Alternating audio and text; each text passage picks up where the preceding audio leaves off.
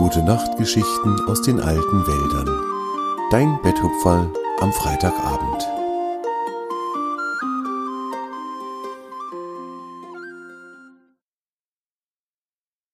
Eine Nacht bei den Elfen. Vor einiger Zeit waren die Elfen wieder in die alten Wälder zurückgekehrt. Tjave, das Reh, hatte es miterlebt, wie sie über dem Elfenweiher aus dem Nebel erschienen waren, und hatte sie damals wieder willkommen geheißen. Die Tiere aus den alten Wäldern wussten, dass die Elfen schon vor undenkbar langen Zeiten in den alten Wäldern gelebt hatten, dass sie dann aber weitergezogen waren. Über viele, viele Lebensalter wusste niemand, wo die Elfen hingegangen waren. Die Tiere und auch die Pflanzen hatten sich immer gewünscht, irgendwann die wunderschönen, freundlichen Zauberwesen wiederzusehen. Torm, der älteste der Bäume, hatte in seinen Geschichten immer wieder davon erzählt, wie glücklich das Leben mit den Elfen gewesen war. Und nun waren sie also zurückgekehrt und lebten wieder in den alten Wäldern. Jeder war froh darüber. Am meisten aber freute sich Tjave, der ja als erster mit ihnen zusammengetroffen war. Tjave besuchte die Elfen so oft er konnte. Sie hatten sich in der Nähe des Elfenweihers niedergelassen und hatten dort aus Blüten und Baumrinde zauberhafte kleine Häuser gebaut, die in einem Kreis standen. In der Mitte zwischen den Häusern gab es einen kreisrunden Platz, der mit ganz feinem weißen Sand aus dem Forellenbach bestreut war. Das war der Tanz- und Festplatz der Elfen. Die Elfen waren freundliche, fröhliche Wesen, die gerne und oft Feste feierten. Wie schon ihre Vorfahren in den Anfangszeiten der alten Wälder hatten sie sich kleine Musikinstrumente gebaut. Es gab Flöten aus Grashalmen, Geigen aus Eicheln, die mit Fuchshaaren bespannt waren, es gab große Trommeln aus Kastanienschalen und noch viele, viele Instrumente mehr, manche sogar von einer Art, wie wir sie hier bei uns gar nicht kennen. Die Elfen hatten gelernt, auf diesen Instrumenten die schönste Musik zu machen, wenn die Elfen musizierten, dann war es, als würde die ganze Natur jubeln, lachen und sich freuen. Jedes Tier und jede Pflanze, die der Elfenmusik lauschten, wurden glücklich und fröhlich. Tjave lief auf seinen Streifzügen sehr oft zum Dorf der Elfen und setzte sich still in die Nähe. Er mochte es, den Elfen einfach nur zuzuschauen.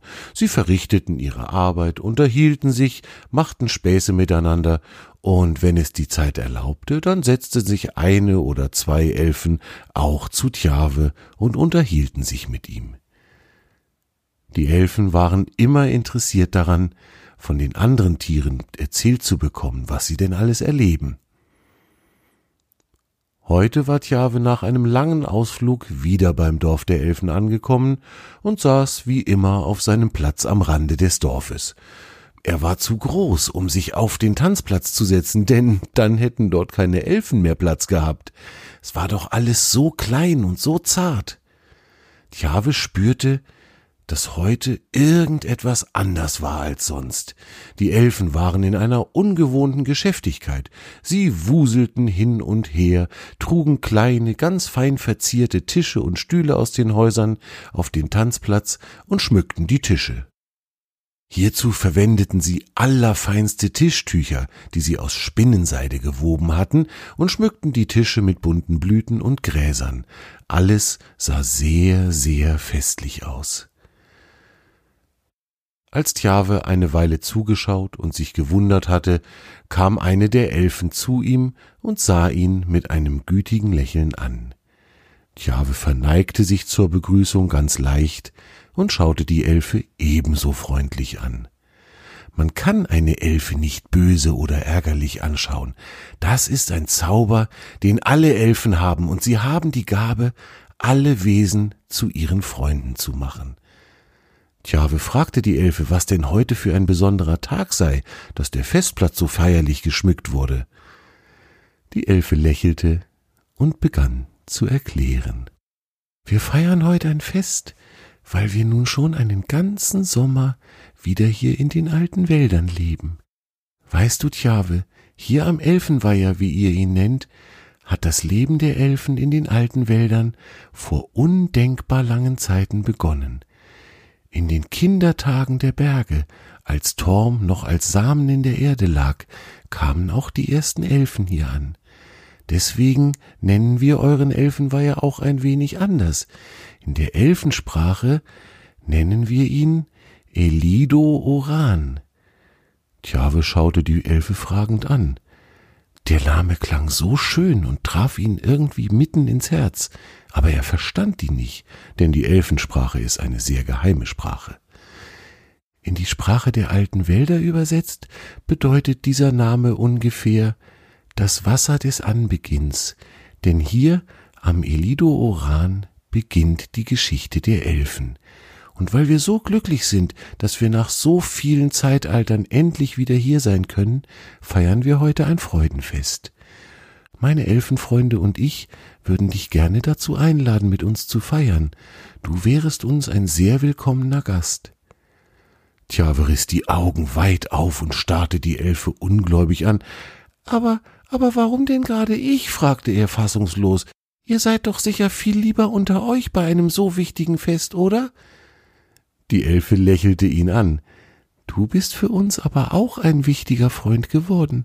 Ich darf dir etwas verraten. Bei uns Elfen ist es nämlich so, dass wir schon an vielen Orten erschienen sind. Das sind dann die Momente, in denen wir dem Nebel entsteigen, so wie du es damals am Ilido Oran erlebt hast. Wir können aber nur an den Orten bleiben, an denen wir von einem Lebewesen aus tiefstem Herzen willkommen geheißen werden. Hat das erste Tier oder die erste Pflanze, denen wir begegnen, Angst vor uns oder fühlt sich gestört, dann können wir nicht bleiben und müssen weiterziehen. Als wir über dem Elido Oran dem Nebel entstiegen, warst du der Erste, der uns gesehen hast, und mit deiner Willkommensgeste hast du uns gezeigt, dass wir bleiben dürfen, und deswegen bist du ein ganz besonders wichtiger Freund für uns.